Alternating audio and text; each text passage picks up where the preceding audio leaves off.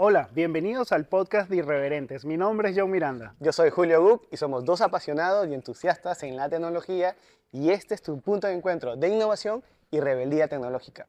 ¿Qué tenemos para hoy, John? Tenemos las noticias principales de la semana sobre tecnología y el tema principal de la sostenibilidad y el impacto ambiental. Cómo la tecnología nos ayuda en los procesos de reciclaje. ¿Estás reciclando? Claro que sí.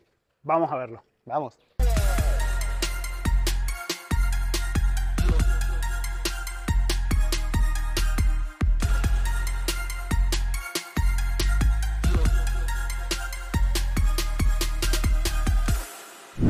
Noticias tenemos esta semana, amigo? Amigo, la principal noticia que tenemos, que he podido recopilar, es que Notion adquiere la plataforma Skiff.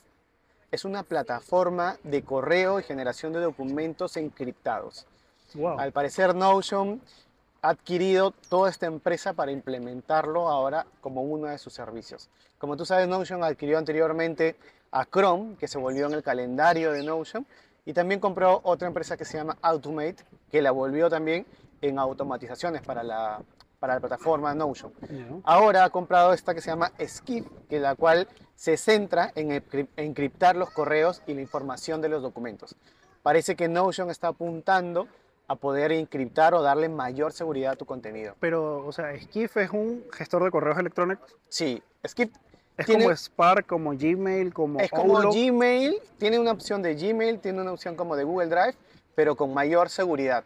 Entonces, yo una vez comenté con los embajadores de Notion que creía que el siguiente paso para Notion sería la automatización, pero con correo electrónico. De repente te llega un correo electrónico avisándote sobre cualquier automatización y pasó unas dos semanas y ahora Notion compra una empresa de correo electrónico encriptado. O sea, estás por ahí atrás de todo esto. ¿no? Estoy siguiéndole los pasos y parece que otro de sus focos va a ser la seguridad, ¿no? Porque Mm. se comentaba que a veces Notion eh, no tiene tanto nivel de seguridad, entonces con esta nueva adquisición de una empresa dedicada a la seguridad de tu información, le va, va a poder cerrar el círculo de eh, todos sus servicios. Ah, eso está bueno. Eso está bueno que, que incluya como esa... Bueno, no, no, la verdad que no sé cómo va a poder funcionar.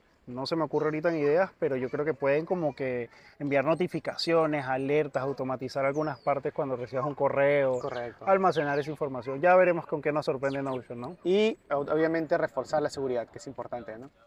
Amigo, y la segunda noticia es que parece que ante justamente todo el escándalo que hubo de todos los CEOs con, de Meta, Mark Zuckerberg, eh, este, el CEO de TikTok, Ajá. eh, bueno, están concientizando y ahora Meta y lo que es Threads, o lo que es la competencia de X, o de, Sí. antes era Twitter, este, ahora ya no te van a estar promocionando contenido político, o sea, tratan de eliminar todo lo que es ese tipo de contenido de la plataforma para no incluso caer en todo lo que han venido cayendo con, con este escándalo de la semana pasada, donde los cachetearon a, a Sí. Mark Zuckerberg. y Bueno, yo creo perdón, que era ¿no? hace rato que lo haga, ¿no? Sí. Yo creo que eh, Meta, antes Facebook, se ha metido en muchos problemas por el tema político. Sí. Porque obviamente los políticos invierten mucho dinero para promocionarse en las redes y la verdad que eso le ha traído bastantes problemas a ellos, no solamente en Estados Unidos, sino en otros países, porque les están diciendo que pueden favorecer a un político, que de repente no tienen la retribución que esperaban los políticos. Creo yo que de repente Max Zuckerberg dice, "Oye, esta gente me está llamando porque la plata que metió en mi red no le resultó, así que mejor Claro. cortarlo por lo sano Sí. y que hace rato era. No, No, sé hace rato. qué cre- creerán ustedes, pero yo todo el tema político en, las redes sociales no debería estar. Igual en este episodio le vamos a dar duro el tema político. y la tercera Este, noticia, amigo. La tercera noticia es algo que le va a fascinar a todos los que les gustan estos juegos al azar y a, Las a ti, apuestas. a ti, ludópata, que te estoy viendo. ¿ah? Este, X o lo que era Twitter ahora hace una alianza con una casa de apuestas deportivas para que en la plataforma de Twitter o X puedas hacer ahora todo lo que van a ser tus juegos, apuestas, con todo tipo de Maña. deporte. ¿ah? Oye, qué interesante eso, ¿no? Igual no soy yo mucho de apostar, pero sí conozco mucha gente, mucha gente que apuesta, que sabe mucho del tema y aparte son cadenas que, se- que están creciendo bastante, ¿no? Sí. No solamente en Perú, sino en toda Latinoamérica y, y en, el mundo, Sí. ¿no? Estados Unidos creo que tienen mucho, mucho tiempo, así que si lo están metiendo a X es porque Hay una tendencia. hacia una tendencia o mueven mucho dinero o hay muchos ludópatas como los que estoy viendo, pero no quiero decir sus nombres. pero yo sé que este, es interesante. O sea, imagínate que en la plataforma puedes hacer eso. ¿Por qué no lo podemos usar para otras cosas? ¿no? Va a estar bueno, ¿no? Sí. A ver cómo resulta. Y ahora pasamos al tema principal, por eso estoy con una botella, porque el día de hoy vamos a ver energías renovables e impacto ambiental. ¿Y en el reciclaje qué gano yo? Ya lo vas a ver, acompáñame. Vamos a verlo. La Unión Europea le ha dicho a sus transnacionales que va a estar prohibido vender sus productos en Europa que vengan ¿ya? de procedencia de tal ilegal o de afectación al medio ambiente. Entonces. Ahí está el aceite de palma de las grandes Mm. compañías formales e informales que en el Perú, Claro. que son bien arbitrarias. ¿ya? Entonces, al enterarse de esto, el grupo más grande de empresarios en Perú, que es la Confiep, a través, ha empujado una ley anti-sostenibilidad del medio ambiente. Entonces, esta ley va a legalizar todas esas actividades de tala informal para que puedan vender esa materia prima a las grandes transnacionales. Ah, es como una suposición. O sea, tú estás, o sea, tú estás mencionando que, claro, si, esta, si yo voy a vender mi producto, pero proviene de tala ilegal, sin embargo, yo voy a seguir haciendo mi tala ilegal o mi trabajo ilegal para poder vender mi producto, pero tratar como que de legalizar esa, Ah, exacto, esa, esa, exacto. Ilegalidad Sí, nuevamente, ¿no? Lo van a legalizar. Ah, Entonces lo han empujado Pero eso está pasando en el Perú. en el Perú y el sustento de esta norma, sino- que no sé si es que ya la firmaron, es que dicen que por la ley de la Unión Europea es que quieren hacer esta legalización. Entonces Mm. ha habido una organización, Como una excusa. ajá, sí, como una excusa, o sea, todavía ellos mismos lo evidencian. Sí. Entonces, eh, hay una organización internacional que cuida el medio ambiente que ha hecho esta investigación y ha encontrado varias zonas de, de deforestación en el Perú, incluso una del tamaño de Haití, Wow. o sea, tan grande que ha presentado una queja ante el Perú, ante el Congreso, y una queja ante las Naciones Unidas y una queja ante el Parlamento de Europa. Qué o sea, loco. Lo que tiene que pasar acá es decirle, olvídate que en Latinoamérica, estamos poniendo el caso en Perú, seguramente en otros países de Latinoamérica también puede ser así, Claro. olvídate que el Perú te va a dar un certificado de garantía de que esto no es una actividad ilegal. O sea, no existe. Tú lo que tiene, eh, Europa va a tener que ellos cerciorarse por ellos mismos que esto no viene de una actividad ilegal. Que es difícil, O ¿no? sea, qué loco. Yo puedo acá decir, no, yo estoy haciendo todo legal, pero al final estoy deforestando todo el Amazonas. Sí, claro. Tal cual. Sí, y el, y el Estado te, te da un certificado y ya, mira, sí, él lo hace legal. El Estado ni siquiera ha ido a ver, No, ni el Ministerio del Ambiente. no hay una auditoría, No, una nada. revisión. Nada, nada, nada. eh, Esa es una norma que eso todo lo que hacen ahí es legal y ya está, chao. Bueno, justamente en el 2023 la, la deforestación, era detener la deforestación de, del Amazonas, tal cual. ¿Era un, que un objetivo de la Unión?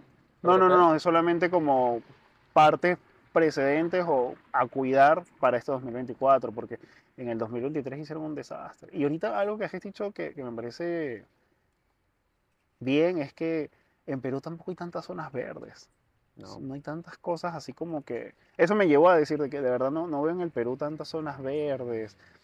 Como que todos los parques que tenemos sí son ficticios, ¿no? O hechos, ¿no? Sí, Entonces, especialmente acá, por ejemplo, veo mucho jardín, pero pocos árboles. sí. Necesitamos más árboles que jardín, porque Claro. ahorita con el verano el que te va a refrescar es el árbol, no es el jardín. De hecho, hace sol y a veces encuentras muy poca sombra. Sí. Y ahorita estamos en el verano, ¿ah? Como a... Es horrible, es horrible. Hemos llegado hasta 30, creo, ¿ah? 30 grados más o Ah, menos imagínate en por- provincias, o sea, Sí, acá en, la- en Lima salen las noticias que hay calor, que tenemos calor, y en provincia la gente se ríe. sí. O sea, yo me río de escucharlo que, ay, que va a caer una garúa. Eso, o sea, va a caer una lluvia, eso no es lluvia, eso es garúa. ¿no? Eso me recuerda, tú sabes que hace poco me corté el cabello y hay un maracucho. ¿Y qué es maracucho? Maracucho es como una persona de otro estado, no es Ah, de ya, ok, Caracas, como es, de, es, de, es de otro estado. Entonces, allá las temperaturas llegan hasta 42 Claro. grados, Ya. 44 grados. Entonces él me está cortando el cabello y yo estoy sudando así todo, pero como si me hubiera caído un palo de agua encima, una Ya. lluvia encima, ¿no? Me dice, hermano, ¿pero qué pasó? Tú pareces que hubieras peleado con Rocky Balboa. Entonces yo le digo, no, no, es que está haciendo calor. Calor, pero si estamos a 26 grados, Sí. 27. Esto está fresquito, me dice acá. Y yo, me decía, Es verdad. estamos fresquitos acá. Y, y los demás le decían, estás loco, o sea, esto es calor. Pero es que en Caracas las temperaturas también llegan a 22, 23 grados, ¿no? O sea, A mí también me pasó algo parecido, por ejemplo, cuando yo estudié en provincia, yo soy de provincia ujú, del norte, que allá llueve duro, duro, duro, así como en la selva, lluvia de verdad. sí. Entonces vine a visitar acá a unos tíos y me, y me dijeron, ya, me estaba arreglando para salir y todo. Me dijeron, uy, pero está lloviendo y vas a salir. dije, no, está lloviendo. Sí, está lloviendo, está dura la, la lluvia. ¿Qué? Y me asomo, digo, ¿no está lloviendo? Sí, está lloviendo, sal, sal. Salgo a la calle pongo, y era una garúa. Una garúa. Sí, ¿ves? Eso es garúa, le digo, eso me va a mantener el pelo mojado nomás. Un poquito fresco, eso no es Sí. lluvia. Y muchas cosas así que la gente acá se quejan, o sea, hay nos burlamos en buena onda, ¿no? Sí, sí, Porque claro. es la realidad de acá de Lima, ¿no? Pero hay otras realidades en las cuales hay más calor, más lluvia, eh, no sé, es más intenso el clima en Sí. otros lados, ¿no? Y lo que es cierto es que uno se climatiza. Sí, Por ejemplo, uno viene de Caracas donde siempre se mantenía un clima en verano, pero como te digo, de 23 a 25 grados. Sí había días que definitivamente ese calor sube a 29 hasta 30.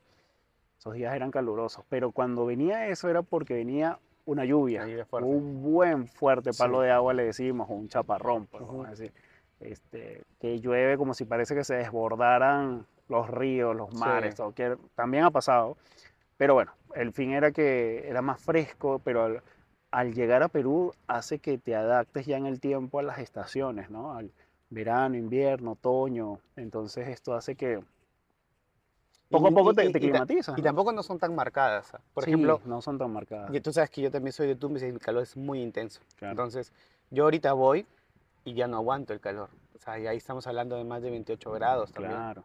Llueve duro también, Sí. ¿no? Entonces, este, ya no aguanto, los zancudos ya no me reconocen. Antes no sentía los zancudos, ahora vienen y me pican. Entonces, Ay, ¿qué fue? Le digo, "No, soy de acá del barrio, ¿por qué me picas?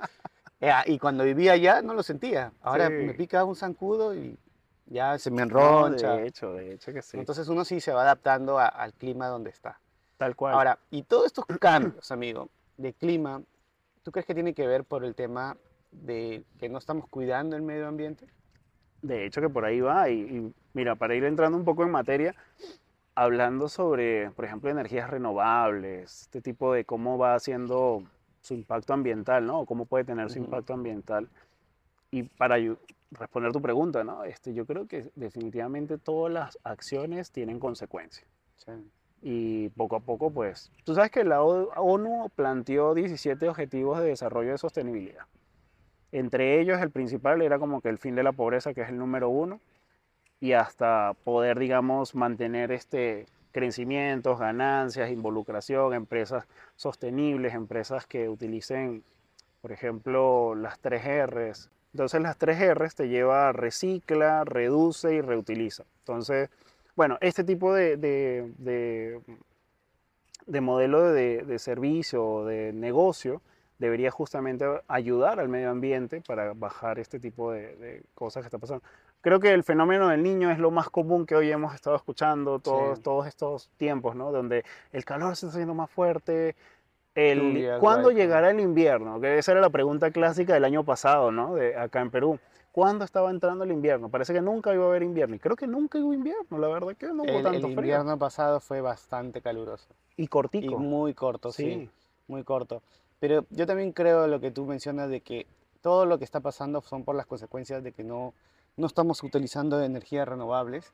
Nuestro impacto ambiental es bastante deficiente, digamos de esa Sí. manera. O sea, no tenemos un cuidado para conocer cuál es nuestro impacto ambiental y no tenemos algunas normas. Ya estamos en 2024 y no tenemos normas, no nos hemos organizado para cuidar el medio ambiente. Esa concientización parece que no Y- hubiera. Exacto, y hay muy pocos, eh, digamos, in- iniciativas o in- implementación de tecnologías que ayuden a cuidar el medio ambiente. Claro, normalmente tú caminas por cualquier lado, digamos en Lima, yo no veo paneles solares para hablar, por ejemplo, de energías renovables. Exacto. Tú vas a, no sé, hace poco yo estuve por Tacna eh, por Hilo, por Moquegua.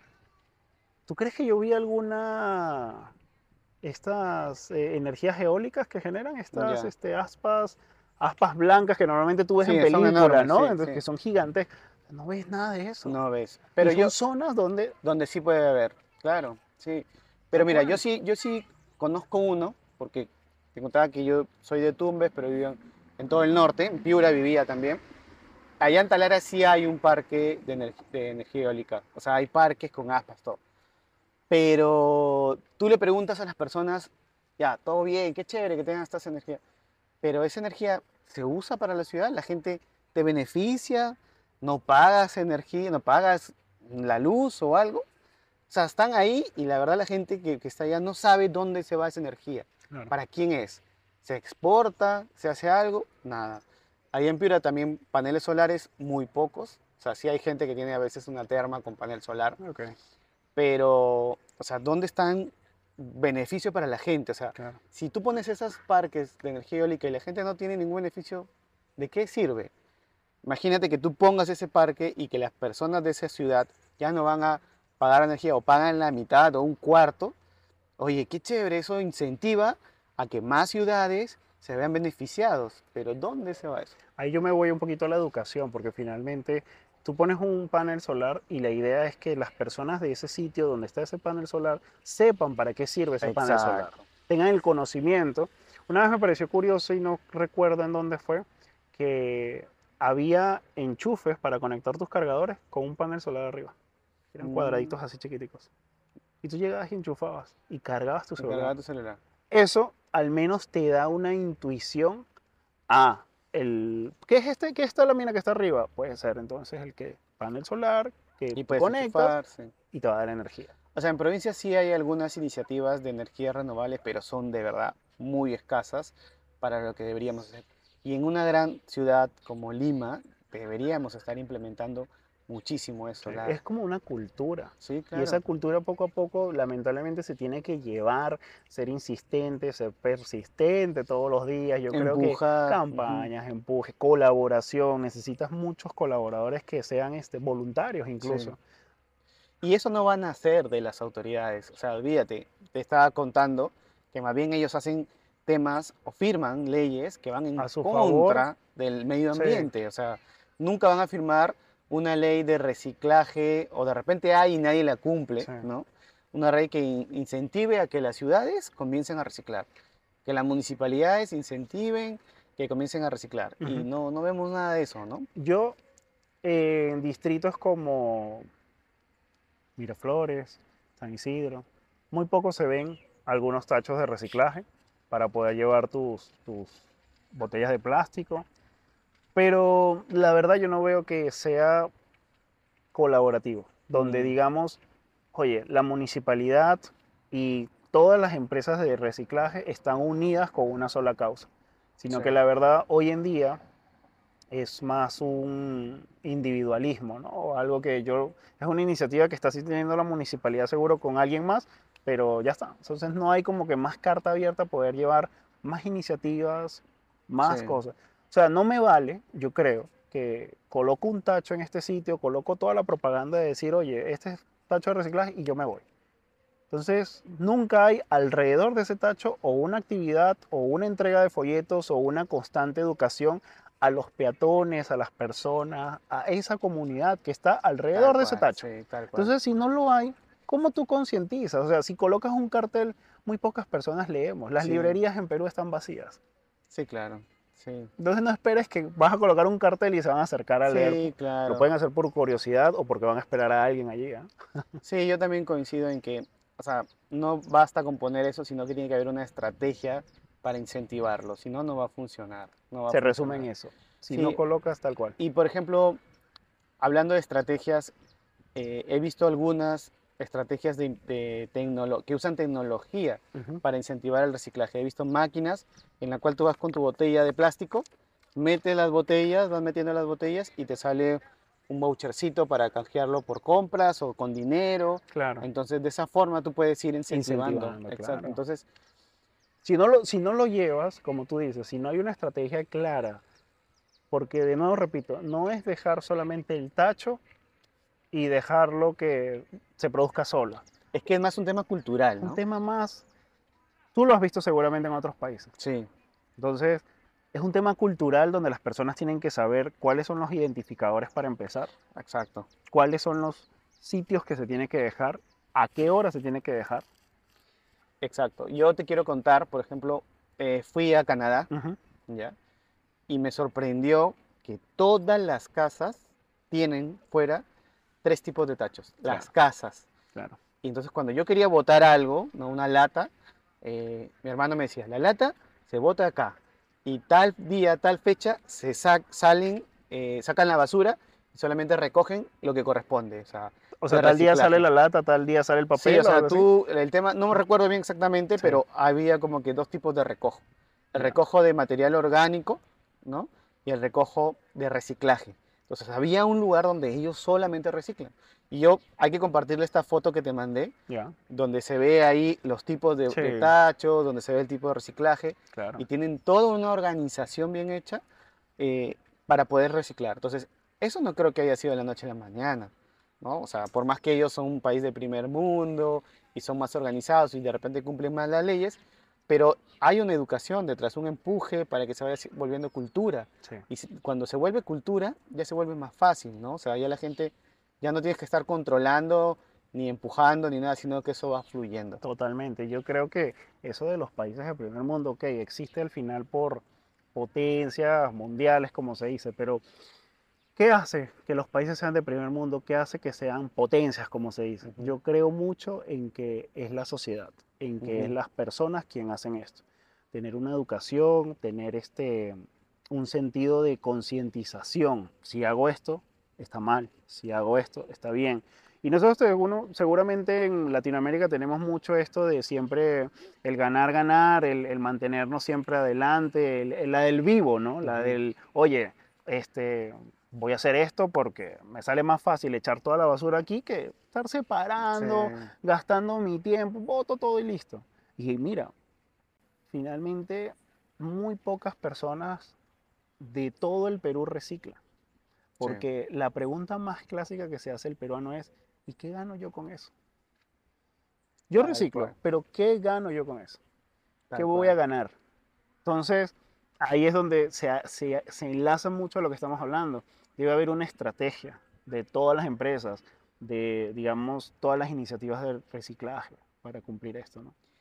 Sí, totalmente. Yo te quiero consultar, amigo, tú que eres un experto, porque aquí No, nos yo vas no a contar. A mí me gusta Ya me viene que- jodiendo varias yo soy un experto.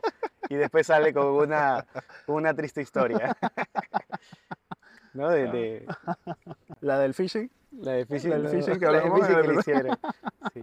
No, bueno, te quería preguntar, ¿tú qué iniciativas tecnológicas conoces que están transformando la industria de reciclaje en Perú? Sabemos que está Circulab, que ya nos vas a contar, pero ¿conoces alguna otra iniciativa tecnológica o eh, de repente una estrategia, no solamente privada, sino también puede ser pública, que ayude a, tener- a reducir este impacto ambiental?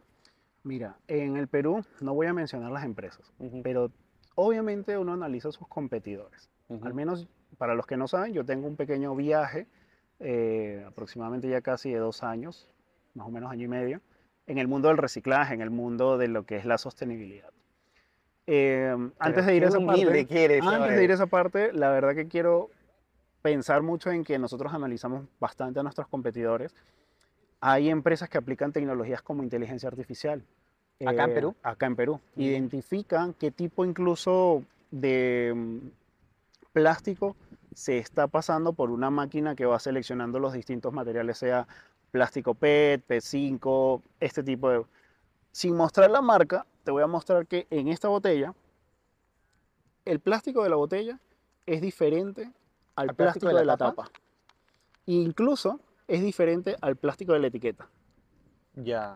Entonces, hay tipos de plásticos que se pueden este, reutilizar, reciclar, o como hay tipos de plásticos que tienen que ser desechados o eliminados. Ah, sí, o sea, Entonces- pero ¿todo eso se puede reutilizar de todo esto? Así es. Y todo esto, hay- habría que analizar, por ejemplo, de esta marca, cómo sería el tipo de PPP de la botella, Ya. pero este, justo con eso, la inteligencia artificial que están proponiendo acá en Perú es poder en su máquina que hace la selección de materiales, poder, por ejemplo, identificar qué tipo de plástico tiene, Ah, qué tipo de plástico es. Entonces, es una buena iniciativa Sí. que me parece que están aplicando tecnología en las empresas de primera. Entonces, luego hay otras empresas que aplican blockchain para el registro de las cadenas de consumo. Es decir, por ejemplo, cuando hacen el reciclaje, eh, normalmente este debe basarse en unos indicadores para medir tu impacto ambiental. Es decir, yo recolecto 10 kilos de papel, eso se traduce en un ejemplo de medio árbol eh, Salvado. salvado, ¿no? Entonces, para hacer justamente esas mediciones, todo va quedando en un registro, pero en esta tecnología se utiliza el blockchain. Entonces, el blockchain lo que hace es justamente una cadena de bloques que te da una seguridad sobre los datos que están siendo certificados y emitidos para O sea, ese registro de tu impacto ambiental ya no, es, no se puede cambiar. Es un token único que vas a tener registrado para ti. Y eso, pero va a ir modificándose, Va aumentando, claro. pero no se puede, digamos, este, alterar. Así es. Ah, mira, qué chévere. Entonces, esos son tipos de tecnología de primera, nuevamente, que se van a- a- a- aterrizando de nuevo en esta empresa, en estos rubros, ¿no? en estos nichos de, de reciclaje.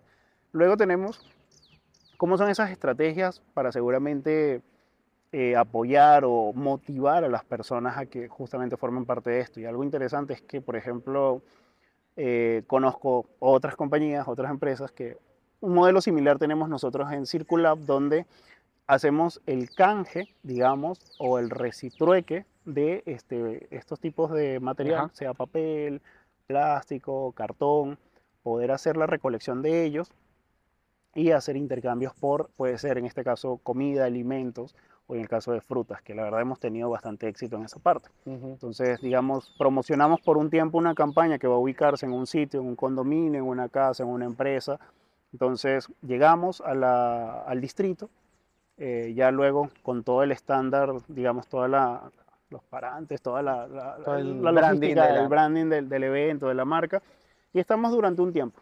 Ujú. Entonces, justamente ahí es donde llegan, empiezan a llegar todas las personas y hacemos todo el intercambio para Pero- motivar a que las personas. Qué chévere eso, porque justo mencionabas tú, el peruano dice, ¿qué gano? Sí, Y en realidad nosotros no, no nos damos cuenta que no es que gano, sino si tú no reciclas, ¿qué pierdes? claro. Puedes perder mucho. Entonces, el tema de que tú vayas con, la, con Circulab y que des, por ejemplo, fruta, eh, me parece muy, muy, no solamente muy bien armada la estrategia, sino muy simbólico como diciendo, mira, la naturaleza te devuelve lo que tú le, lo estás cuidando. O sea, tú le estás dando un cuidado al medio ambiente, protegiéndolo, tomas fruta. Esto es lo que puedes perder si no cuidas Así tu es. medio ambiente. Entonces, no solamente cuando cuidas, evitas que pierdas. ¿no? porque evitamos perder en los mares, evitamos perder eh, árboles, sino que la- ahora con la estrategia de circular, la naturaleza te recompensa. Mira los Así es. frutos de la naturaleza, eso lo tenemos porque tenemos árboles, eso lo tenemos porque tenemos agua limpia. eso lo Ujú. tenemos- Entonces es, un- es una parte bien chévere de la estrategia de circular para trabajar con las personas mismas, ¿no? o sea, para que se concienticen de que cuidar el medio ambiente te va a dar, algo, te va a dar beneficios, Sí. ¿no? Y esto es lo que normalmente nosotros hacemos, al menos para, eh, como te dije, ¿no? Condominios, casas, hogares, este, empresas ya con los colaboradores de manera interna. Ujú, También lo hacemos, o otra forma es con nuestros recolectores. ujú. Nuestros recolectores, bueno, cuando empezamos a circular éramos entre 3, 4 personas. Hoy Ujú. tenemos por lo menos ya casi 10 personas alrededor. Pero tenemos entonces recolectores que también son recompensados, digamos, con unos puntos. Y estos puntos poder hacer algún cambio de merchandising o algún cambio ya interno para el reutil- la, la reutilización o digamos el uso en su trabajo del día a día, ¿no? Entonces eso también este, buscamos que optimizar la cadena de consumo o la cadena logística, digamos, de todo el proceso de reciclaje. Y en, y- y ese proceso me imagino que ustedes han implementado también tecnología, ¿no? Porque Sí. ¿cómo es que las empresas eh, se involucran? ¿Tienen que buscarlos, ir a verlos, los llaman Ujú. o tienen algún sistema para Bueno, funcionar? para eso van a tener que ver el live stream que vamos a hacer el 17 sobre Circulab. Circular, vamos a hablar ahí junto con con la comunidad de Notion Notion Perú. para poder este, desvelar un poco cómo hacemos todo el procesamiento, tanto interno y la gestión seguramente con clientes también. Pero para contarte un poco, en efecto también utilizamos tecnología para hacer la programación de recojos con los clientes, con nuestras distintos eh, interesados que vayan a hacer recolección de material. Este, hay un flujo, hay un proceso y también se hace este, una medición de impacto. Entonces hay un, un aplicativo disponible que nosotros vamos brindando ya toda esa información basada en fórmulas y todo destinado para... O sea, si yo tengo mi empresa y pido una recolección en, el, en tiempo real, cuando se llevan esos, en tiempo real sé cuánto, cuál ha sido mi impacto ambiental, cuánto estoy ahorrando de agua, salvando de árboles. El CO2, el CO2, petróleo, agua. en ese momento lo sé, Así es, puedes saberlo en tiempo real, como también recibes informes mensuales y de alguna para que forma. veas cómo es tu impacto ambiental. Tal cual. Qué genial, ¿no? Entonces, ahí debería entrar, unirse, ¿no?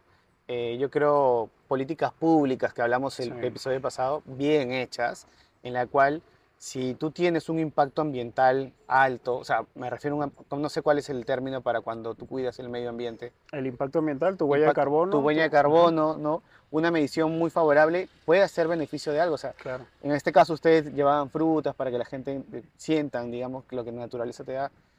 Pero la sociedad que te da, o sea, por, por tú ayudar, por tú cuidar el medio ambiente, debería haber un incentivo público por, este, por esta huella de carbono que estás teniendo. ¿no? Así es.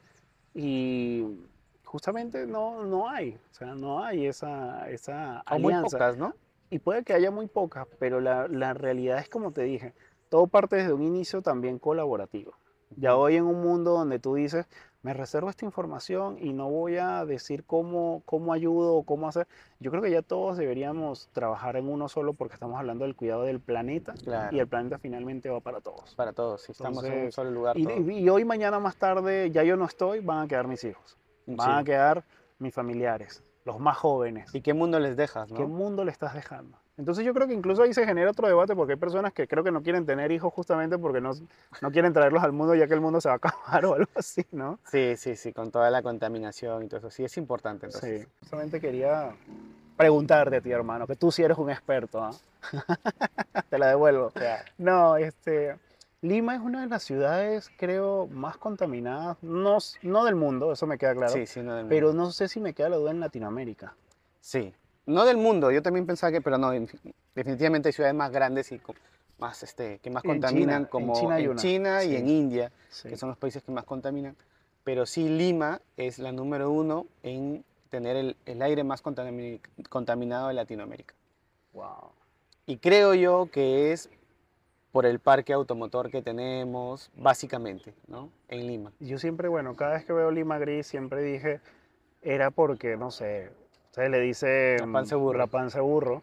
Este, pero yo pensaba que era por, no sé, una concentración ahí de nubes, algo por el estilo, pero después poco a poco No, sí. mira, si te, te acuerdas en pandemia, cuando no habían carros en la calle, cómo se aclaró el cielo, Bastante. se aclaró bastante. Fue un, Es más, basta- fue un veíamos- tema controversial que se veíamos, hablaba, ¿no? Claro, y Sí. veíamos este, delfines pasar por acá, por... Sí, sí. por la Costa por el Verde, Callao, por el Callao, o sea, decían que veían los delfines. Claro, o sea, dejamos de contaminar. o sea, nos dimos cuenta que estamos haciendo mucho daño. Entonces, ¿te imaginas si Lima incentivara, Lima, no digo todo el Perú, solamente Lima, incentivara el uso de movilidad sostenible, o sea, carros de, de- de eléctricos o carros con hidrógeno. Sí. O sea, yo sé que puede parecer que estamos muy lejos de los países del primer mundo.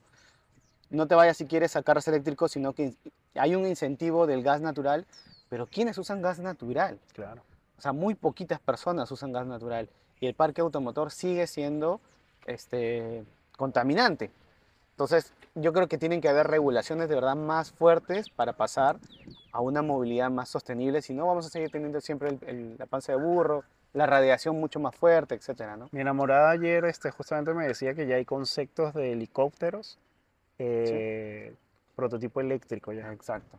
Increíble. Sí, yo, y yo había escuchado, eh, no había escuchado, había visto un, un documental eh, sobre Dinamarca, es uno de los países que tiene el, el 90% de su parque automotor eléctrico.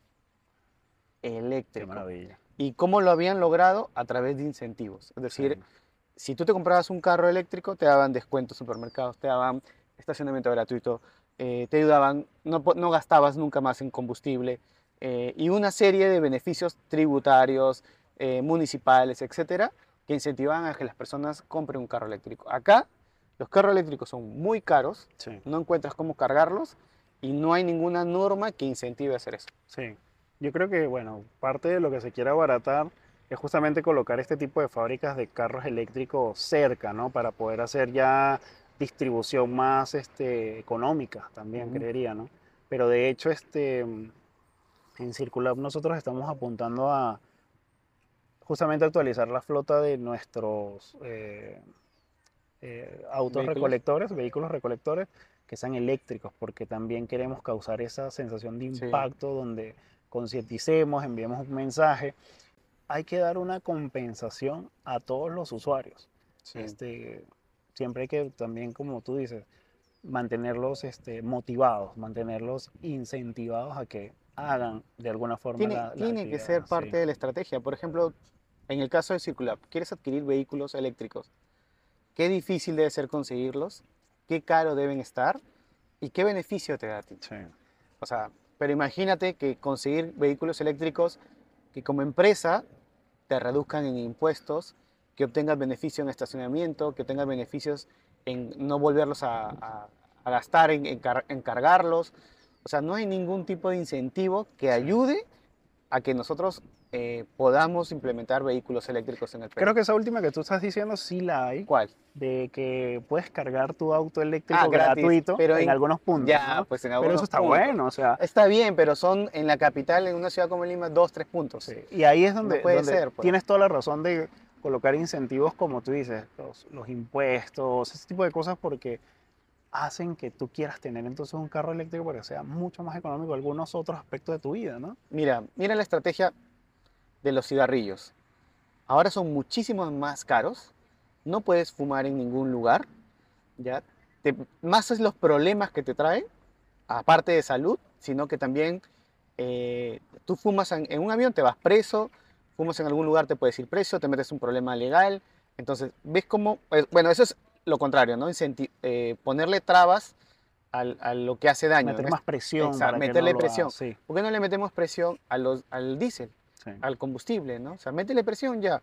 ¿Quieres tener un carro de, este, de, de combustible? Bueno, vas a pagar más impuestos, sí. se te va a cobrar tal cosa. Obviamente, aterricémosla a nuestra realidad. Yo no, es, yo no soy un político que me tenga que poner a analizar eso, ¿no? Pero si fuera un político, oye, el peruano no tiene los medios, no tenemos los medios económicos, ok, veamos la forma de ayudarlo. Para el gas natural hay un bono, por ejemplo Claro. Pero ¿cómo lo incentivas? De Mm. repente lo hizo otro político, viene otro y ya no quiere incentivarlo. ¿no? Entonces hay que ver la forma de incentivar los carros eléctricos y ver la forma de también meterle presión al carro de combustible. o sea, Claro. métete, eh, dale facilidades para que exporten carros eléctricos, Mm. dale facilidades para que traigan las piezas, los repuestos del tema de los cargadores. A eso voy, ¿no? Tenemos que, es como tú dices, tiene que haber un círculo en comunidad donde todo gire para hacer un impacto ambiental favorable, ¿no? Si no, no Total. funciona. Ese es el mundo ideal, Sí, pero ahora me gustaría ideal. ser un poquito supersticioso. Sabes que en algún momento eh, vi un video que hubo un inventor que creó este, el primer auto que podría este, manejarse con agua como combustible. Sí, Y a este lo, desapareci- lo desaparecieron. A días desaparecieron. después apareció muerto. Y entonces ahí es donde me lleva la pregunta, uno nunca sabe, a lo mejor también esto sea este, eh, obras o formas de llevarte a que utilices, como tú dices, el- El la gasolina, el combustible, y esto apoya a grandes corporaciones que mantienen el control del mundo o cosas Sí, así. claro. Entonces tú O países, finalmente sí, países es eh, se adapta un poquito entre lo político, entre mafias, entre corrupción, entre muchas cosas que pueden influir para un bienestar seguro de ellos común. Yo sí he escuchado a esa persona. que- Siendo sí, sí, sí, supersticioso, claro, ¿ah? total. Que puede haber un complot, un- un. La élite mundial, todas las cosas, uno nunca sabe, ¿no? Sí, no, yo sí he escuchado, no sé si ustedes lo han escuchado, pero es, creo que ya es famoso el tema de este ingeniero que crea un vehículo que funciona con agua, toma el agua, le echa y avanza el carro y apareció muerto. O sea, Mm, y uno se pone a pensar, imagínate que ahora la gente pueda im- implementar vehículos a base de agua, cualquier tipo una de agua, sería una locura. y olvídate las transnacionales de petróleo, países que se vienen abajo. Abajo. Entonces, A vender Ve- leche, papá. ah, sí, o sea, motivos no faltaba para que este pobre hombre lo desaparezca. Sí. pero obviamente con el tiempo y por como vemos cómo se está comportando el, el medio ambiente, ya el diésel está perdiendo poder. Ya Sí. la gente está optando por, eh, por Otros medios, otros medios o sí. tecnología que favorezca un poco más. La evolución también de las normas de los motores que cada vez contaminan menos, Mm. ¿no? Entonces eso, eso también ha favorecido. Creo que hay un auto que ya se puede manejar por hidrógeno. Eso, sí Eso te quería contar, Mm. eso te quería contar. En Canadá no solamente vi el tema de, y no estamos hablando que Canadá es uno de los primeros países, ¿no? Eh, yo creo que Estados Unidos debe estar más adelante en tema también de, de tecnología que Ok. favorezca, ¿no? O otros países como Japón o China. Bueno, Canadá es bueno. ¿viste? Canadá es bueno, sí, pero- quito su... Sí, sí, claro que sí. Ahí vi por primera vez estaciones de carga de hidrógeno. Porque si ustedes buscan en internet van a ver que el futuro de los vehículos se está peleando entre los carros eléctricos y los carros de hidrógeno. Mm. ¿Y quiénes se pelean el carro eléctrico? El carro eléctrico lo pelea Tesla, que aunque es una supermarca y todo, eh, también te da que pensar que Tesla ha tenido mucha influencia en el gobierno americano para poder implementarlo y que crezca de esa manera, porque ves cargadores por todos lados, las normas son, han favorecido mucho a Tesla, entonces ahí te da de pensar, oye, este pata ha tenido alguna influencia para poder surgir así de esa manera. Puede Entonces, ser, ¿no? el único que no se mete del todo a la pelea es otro grande que es Toyota Mm. y Toyota quiere incentivar, dice que no, por, no, no apuesta por los carros eléctricos, porque si bien no emiten el, el CO2, la construcción de las baterías son también contaminantes. Mm. Entonces a la larga Claro. puede llegar a contaminar. Entonces Así. Toyota por lo que apuesta es por los carros de hidrógeno. Ujú. Entonces, ¿en dónde vi ca- este, carros de hidrógeno y surtidores de hidrógeno? Fue en Canadá. O sea, es más, tengo una foto que te la voy a pasar para que Ok. veas. Ni siquiera me di cuenta ah, en, en una primera vista que era un surtidor de hidrógeno. Qué loco. Entonces, están ahí cuadrados, tú vas, paras y echas hidrógeno. ¿Cuál es el tema con el hidrógeno? Que es muy caro crear esta, este surtidor. Sí, claro. Entonces, ahí yo nuevamente, imagínate que tengamos políticos inteligentes, gente innovadora y Petroperú diga, ok, voy a Sí. sacar mi línea de hidrógeno y voy a incentivar que todos los carros tengan hidrógeno y en todos los surtidores de Petroperú va a haber una estación de hidrógeno. Totalmente. Y ya está. Tenemos eléctrico, tenemos hidrógeno y tenemos gas natural. Que ahí caemos de nuevo a que tiene que ser colaborativo. Colaborativo. A que la gente de verdad quiera hacer las cosas. Pero bueno, ahí ya entramos en otra O materia. sea, ahí que entramos en una Es pelea. el día a día y lamentablemente no lo hay. No Sí. lo hay, hay mucha escasez. Entonces todo el mundo busca su... que voy a ganar yo. Es la clásica, creo, de este episodio que todo el mundo dice, ¿y qué voy a ganar yo? Sí, exacto. Entonces, sí. Si no te ayudo es como que... Y lo que cuentas está interesante de, de los carros, porque esta, este tipo de combustión finalmente sacaría muchas cosas. Y este inventor incluso del, del auto con agua, bueno, no solamente ha sido el único que desapareció, también dicen que han desaparecido personas que han curado el cáncer, han curado el SIDA, han este tipo de Ah, personas ser. las han ido desapareciendo. Entonces, bueno, Y, y con, y con todos sus registros, o sea, con- Sí. no encuentran más cómo hizo el motor, no encuentran todos los planos, no encuentran nada. ¿no? Claro, todo el proyecto o la, o la, o la investigación, mejor dicho, queda en nada Sí, y ahí muere, ¿no? sí. O sea, definitivamente ahora creo que puede ser más difícil por, por que vivimos un- en una era digital de redes sociales, de cámaras, donde Sí. todo se puede grabar, ¿no? Pero ya hay algunas iniciativas de tecnologías así, ¿no? Sí. De hidrógeno. Y como te decía que hoy en día las empresas están apostando por implementar un modelo de triple impacto que va más que todo por lo económico, social y el medio ambiente o ambiental. ¿Y cómo funciona eso? Entonces esto también funciona a través de puede funcionar a través de una economía circular que hoy, es- hoy es el concepto que hablamos como de conceptos quemados en tecnología, ahora Sí, esto se está convirtiendo en un concepto, no voy a decir quemado aún, pero es un concepto muy utilizado para justamente eh, las empresas mencionar que están trabajando bajo a este, a este método que se trata lo que mencionaba, ¿no? Las tres R's que hoy en día, eh, mi última actualización que tengo me están, me, me están diciendo que son 5 R, Ah, ya no son tres, ya ahora no son tres. Ya, este, antes eran recicla, reduce, reutiliza. Ahora es repara y la otra la voy a colocar acá porque no la recuerdo en este momento. Ríe, la otra es Ríe, puede ser, ¿ah? No, hay una más ya. Ya, que hay una más. Entonces, justamente el modelo o la economía circular plantea funcionar en reciclar lo que es todo el material, eh, hacer este, la reutilización de estos eh, materiales que se, se van haciendo en una línea de producción y luego la reducción de estas materias primas. Porque ¿qué sucede? Hoy en día todos los negocios son de, una, em, de un modelo lineal. Es decir, yo fabrico el producto, vendo el producto o lo doy a, a- a entrega de mi cliente final y luego ¿qué pasa el producto? Se desecha, Sí, termina en los mares, sí, claro. termina en la basura. Claro. Entonces lo que plantea la economía circular es reciclo el material, reduzco, digamos, las materias primas, reutilizo el material final. Ahora nuevamente este material, cuando llega a una etapa, digamos, de uso final, lo que estoy haciendo es reparar el material o de nuevo reinsertarlo dentro para nuevamente volver a fabricar el mismo material. Qué chévere. eso. Entonces, eso es parte de la economía circular, donde todo funciona, digamos, en un ciclo, en un bucle, vamos a decirlo tecnológicamente hablando. ¿no? Bacán, bacán.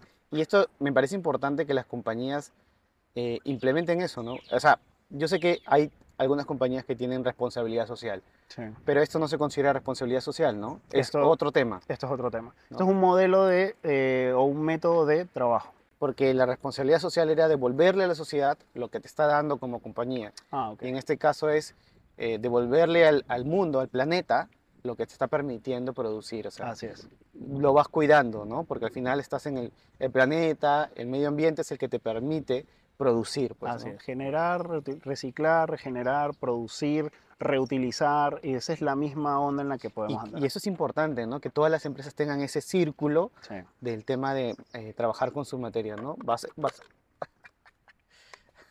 vas haciendo, vas, vas haciendo el producto, sí. lo vendes, pero de ahí se quedaba ahí la cadena. Ahora, ¿cómo lo reutilizas? ¿No? ¿Cómo lo reciclas? ujú, Y eh, cómo lo reduces también al uso de materias primas, Así menos es. plástico, etcétera, ¿no? ujú. Qué importante. Bueno, yo creo que es importantísimo que ahora todas las compañías, desde las más pequeñas hasta las más grandes, realicen la- su economía circular. Desde si eres muy pequeñita, cómo puedes reutilizar y si eres muy grande, tengas todo, digamos, todo el flujo completo. ¿no? Claro. Y creo que para cerrar el episodio nos puedes dar algunos consejos o tips para poder reciclar mejor. Claro, mira, lo que nosotros siempre instruimos a las personas en Circulab para que hagan un mejor uso del reciclaje o mejor uso seguro de los materiales es esa segregación que puedes hacer en casa, puedes hacer en la empresa donde trabajas, donde laboras, este, o en el lugar que estés también, ¿no? Por ejemplo, hemos dado el ejemplo de las botellas de plástico. Es siempre importante retirar la tapa, colocar, digamos, lo, lo que son las tapas aparte, el envase sin la etiqueta aparte, luego lo que es el, el papel también colocarlo aparte. ¿Cuántas clasificaciones deberíamos hacer, John? Debería, mira, plástico. normalmente en la línea básica podemos hacer tres clasificaciones, que es papel, plástico y residuo general. Ya. Porque, ¿qué sucede? También hay una línea que no hemos tocado en el episodio, pero lo vamos a tocar seguramente a futuro, es el compost. El compost se trata donde tú tratas la materia orgánica o la materia que es el desecho general y haces o lo conviertes en, en vertederos donde estos generan gases y estos gases son reutilizados para posiblemente gas o unas emisiones, por ejemplo, para otro Ujú. tipo de, de consumo, ¿me entiendes? Justamente para darle la reutilización a estos Ok. gases que, Cáscaras de plátano, Cáscaras de plátano. todo lo que se descomponga. todo lo que se va a descomponer. Entonces esto Ya. pasa por un proceso de compost. Este, entonces, bueno, es siempre seleccionar cuáles son los materiales que voy a reciclar. Es bien importante no mezclarlos con basura, porque algo que sucede es que puedo tener 10 kilos de plástico, pero basta que un yogur, una Coca-Cola cae encima de todo el plástico, me daña todo el material reciclable. Mm, Entonces esto sucede de que ya los 10 kilos de plástico pasan a ser un desecho pasan a ser una basura. Ya no es un, un, un, un- material reciclable, un material pro- producto reciclable. Algo bien importante ahorita que he hablado lo del yogur es que justamente, ¿sabían ustedes que en el Perú no tenemos tan avanzadas las tecnologías, o mejor dicho, tan avanzado el concepto de reciclaje para justamente hacer la reparación o la reutilización de los envases de yogur? Ah, o sea, los yogur, por Que más son que tú te lo acabes, todo, no lo puedes... O sea, no hay como reutilizarlo en la industria, o sea, no lo pueden Hoy en día, destruir y volverlo colocarlo, a usar. exacto, colocarlo dentro de la industria de reciclaje como el plástico común No se no puede. es posible. Entonces, la recomendación es, sería... En el Perú, ojo, Ok. porque no tenemos esas tecnologías tan avanzadas para O sea, justamente es un plástico eso. especial el yogur que Así no es. es como el de una botella. Así es, los envases, por ejemplo, de enjuague de, de ropa, los Ah, de ok. tilde, de tide, de, de Ya, jabón el- el líquido. Jabón líquido. Sí, el- entonces el también ahí es otra recomendación. Puedes comprar seguramente alguna vez en tus compras mensuales el envase grande, pero este cuando lo vayas a reponer o nuevamente a, a llenar, no compres otro envase grande, trata de comprar las bolsas líquidas. Ya, ok. Entonces con las eso lo bolsas rellenas. llenas este envase que nuevamente ya tienes todo tu, tu pote lleno, vamos a Claro. decirlo, y lo puedes reutilizar. No, qué interesante. Igual el yogur, por ejemplo, no lo puedes botar así nomás. Mejor hay que reutilizarlo. Es, la verdad, mira, no te voy a decir comprar yogur en líquido y Claro, en el envase. Pero lo- la botella la puedes usar para guardar Pero la agua. botella ¿no? la puedes usar para guardar agua, seguramente hasta la puedes cortar y puedes sembrar algunas jardincitos, unas Mm, plantitas, usarlo de alguna idea. forma ya más ecológica. Incluso en mi casa guardan café el- como abono para las plantas. Ah, eso es muy La bueno. goma no del estar- café, claro. no estar echando, ¿no? Entonces, ¿qué hacen? Justamente en esos potes, nosotros almacenamos una cantidad ya de café, la goma del café cuando ya es este pasado, y este se vierte, digamos, en Y las con eso sirve para abonar a las plantas. Así es. Ah, buenísimo. Qué buena recomendación. No sé si tienes otra tú adicional que quieras sumar.